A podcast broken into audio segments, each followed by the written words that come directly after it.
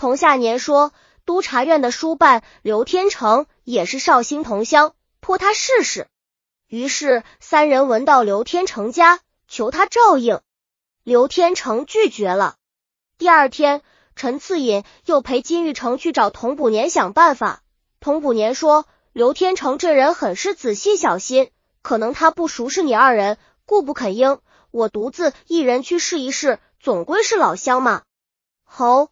别的门路更不好走了。他连连抱怨刘天成过于小心谨慎。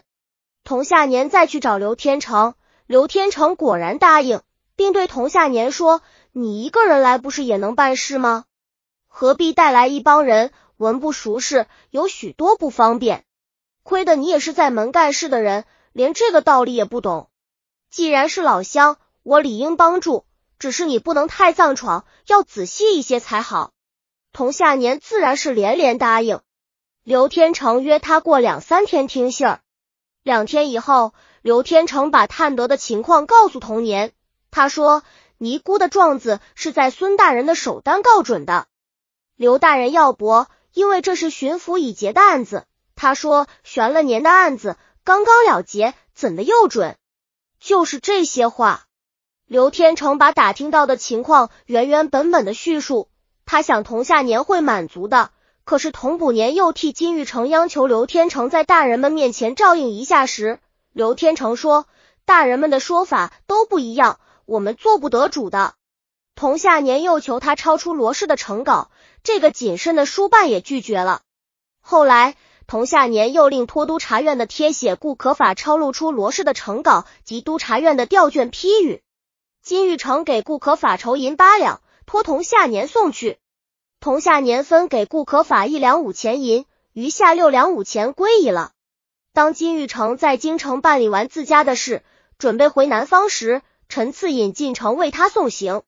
金玉成总担心诬告尼姑的事败露，便嘱托陈次引，若有什么事，多帮助打点打点。陈次引说，与其出什么事才去打点，还不如事先打点好，八不省去许多麻烦。金玉成觉得陈次隐的话很有道理，便说：“话是这么说，没错的。只是咱们到哪里打点呢？打点谁呢？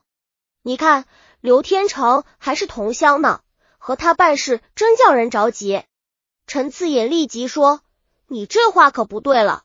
刘天成人是实实在在，该打听的也给你打听到的，你还抱怨人家？”金玉成忙解释道。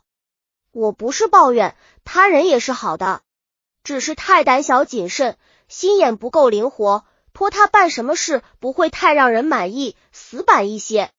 陈次隐想了会儿，道：“我带你去找个心眼活的人，他有谋略，先前没想起他来。”于是陈次隐、金玉成二人约上同补年一同去找刑部书办刘玉天商谋。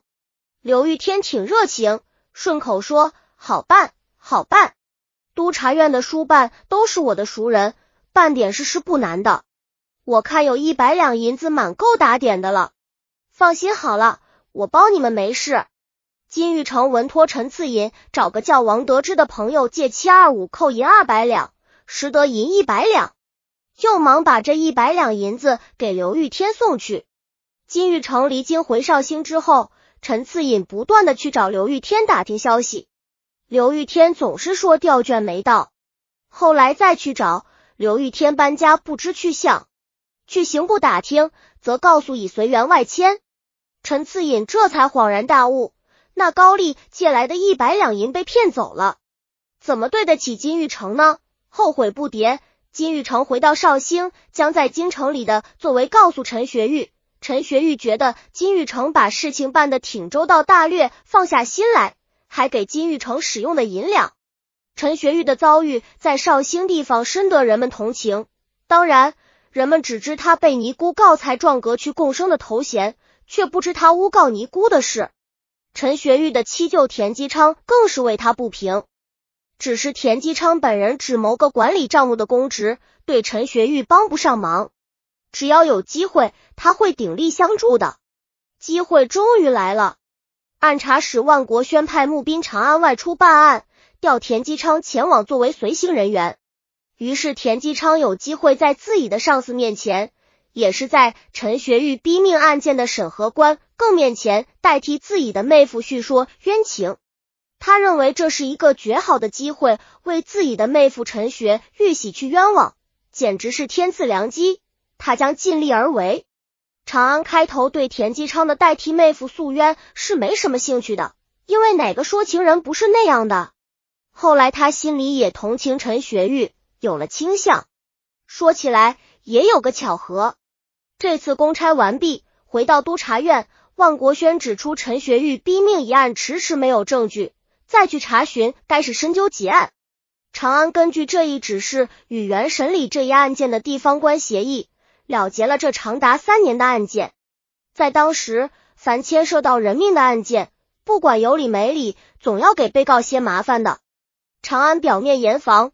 实际上宽松的断案，这使得田基昌万分感激。这样做只能说长安有些倾向性，似乎草率一些，但是大体不离格的，更没有苟情无整的事。况且文经过方国宣审核过的，田基昌为此曾去急谢长安，没有送千么银两之类的。还有这次田基随同长安出公差，在旅途中有个细节很有趣味。也带来不小的麻烦。当时长安一行人下榻在涿州的旅馆里，田基昌先前听别人说尼姑又去告状，他想为妹夫打听清楚。闲谈时，田基昌找个机会顺便问一下。作为按察使的助手，长安不便回答这样的询问，他是一个精明强签的官更。当时长安很巧妙，顺口学着田基昌的绍兴口音说：“听什么大人说的？”消息灵通的很，田基昌听成是听盛大人说的消息灵通的很，他以为长安告诉他是听盛安盛大人说的，这个小小的误会造成了日后更大的误会。乾隆十三年春，朝廷派大学士讷亲赴这重新审理陈学玉逼死三命一案。讷亲接到的谕旨上说，尼姑罗氏来京控告之时，督察院堂官不肯为之作文查办。因为官员受贿寻情，陈学玉事发之后，托巡抚穆宾田信广行贿赂，各衙门官更内幕无不染指。陈学玉指使金玉成进京打点督院，广行贿花银两万两，与府、捉、府、募兵、书议处处勾结，营求风声。陈学玉派人打点督察院，杀戮案卷，左右断案。陈学玉指使田基鼻收买官，更网罗大臣。令讷亲彻底查清。讷亲奉旨来到杭州审理此案，派遣多名差役捉拿犯人，调个府到知案卷审严。他又调汪德新来杭，暂时担任宁少道台，往绍兴秘密捉拿一批犯人，先就地初审，然后押解到省。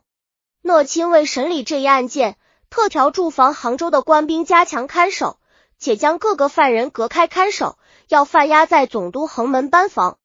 讷亲特别严明衙门的制度，严禁玩忽职守。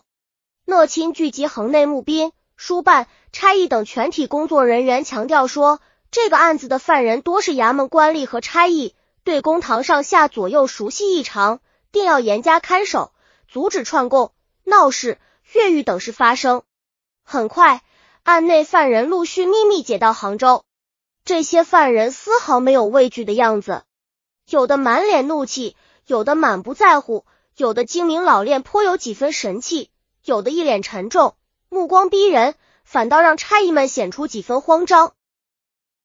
本集已经播放完了，喜欢的话记得订阅专辑，关注主播主页，更多作品在等你哦。